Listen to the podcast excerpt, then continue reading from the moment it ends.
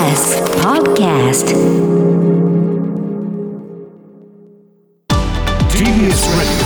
荻上チキセッション TBS Radio 905-954トルコ・シリア地震死者2万人超える。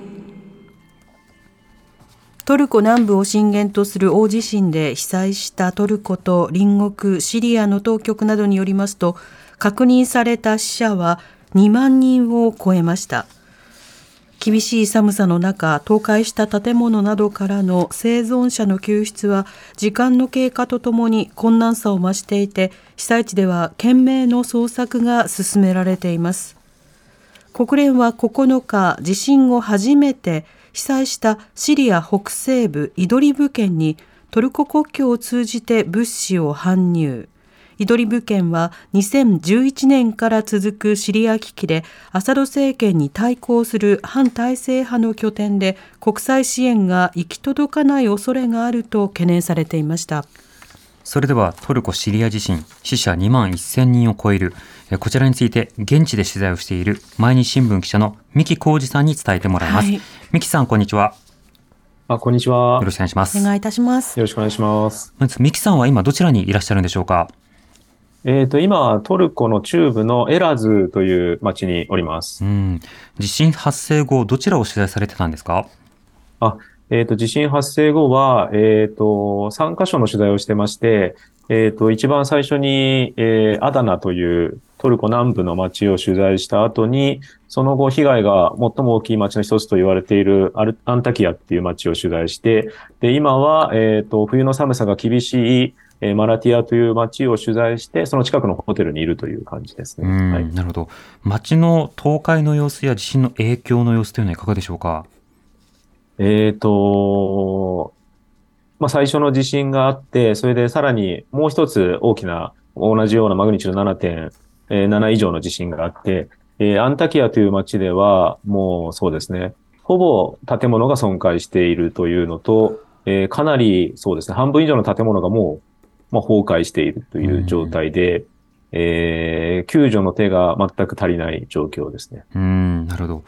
また、そうした中でも、あの、あの、命はね、あの、助かったという方は、今どういったところで避難されているんでしょうか、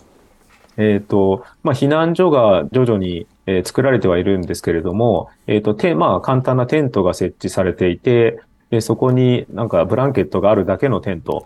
いうのが、うんあー今いろいろ設置されてるんですけど、その他にまあ、あったかいカフェみたいなところもあったりして、そこに皆さん寒くて寝られないので、氷寒さは氷点下になりますので、夜は。はい。そこに集まっていますが、もう椅子しかないので、えー椅子でとにかく寝て疲れを取るという状況になってます。うん、なるほど。あの、支援の手が足りてない、救援の手が足りてないということですけれども、その救助だけではなくて、例えば、まあ、食料提供であるとか医療提供、そうしたものも不足しているんでしょうか？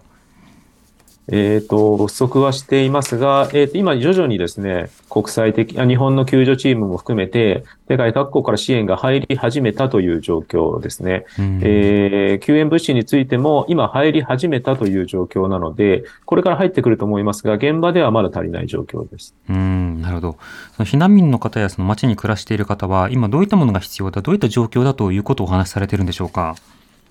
えっ、と、まず一番最初に、あの、瓦礫の中に残っている人がまだ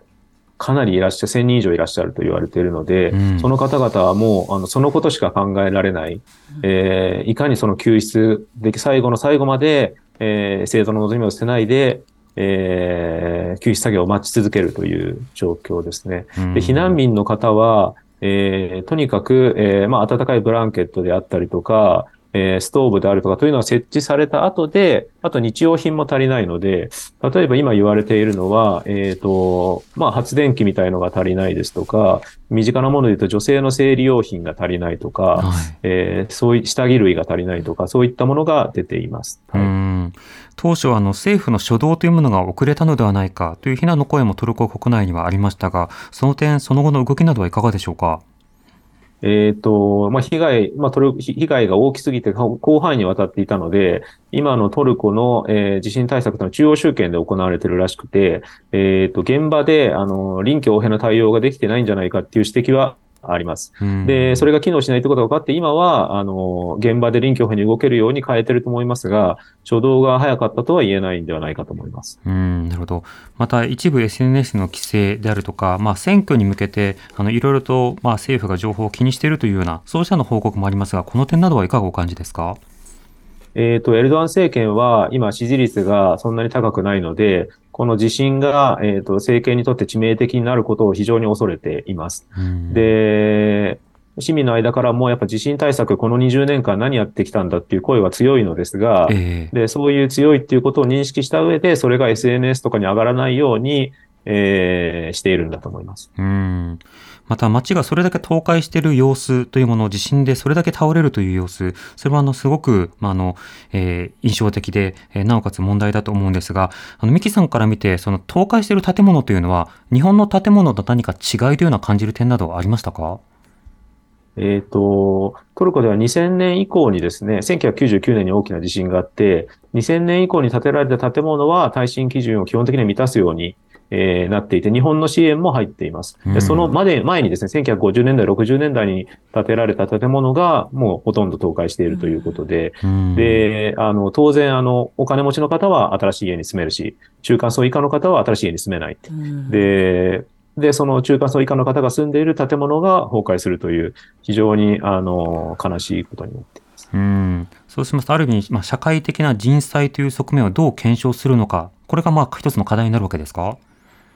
えっ、と、私の方、私ではそういうふうに思ってます。これから、えー私も記事を書きたいと思いますが、トルコ、1999年の地地震があって以降ですね、えートルコ政府がこの20年間、まあ、耐震政策を進めてきたとはいえ、えーなぜこのような被害を招くに至ってしまったのかっていうことは、えー検証が必要ですし、うんえー検証が必要だと思います。はい。なるほど。わかりました。ミキさん、ありがとうございました。あ、ありがとうございます。ありがとうございまし失礼たます。えートルコ・シリア地震、えー現地で取材をしている毎日新聞記者の三木浩二さんにお話を伺いました。ここでトルコ・シリア地震の救援金募金口座のお知らせです。えー募金をに賛同していただける方、メモのご用意をお願いします。今月6日に発生したトルコ南東部のシリアとの国境付近を震源とする地震と、その余震により甚大な被害が発生しています。TBS をキーステーションとする JNN、JRN 共同災害募金では、この災害で被災された方々を支援するため、皆様からの救援金を受け付けています。お寄せいただいた救援金は全額日本赤十字社を通じて被災地の支援に使われます。では、振込先お伝えします。三井住友銀行赤坂支店口座番号は普通口座で9628608繰り返します。普通口座9628608口座名は JNN、JRN 共同災害募金です。この振込先などはセッションのツイッターなどにも記載しておきますのでご覧ください。TBS Radio 荻上チキ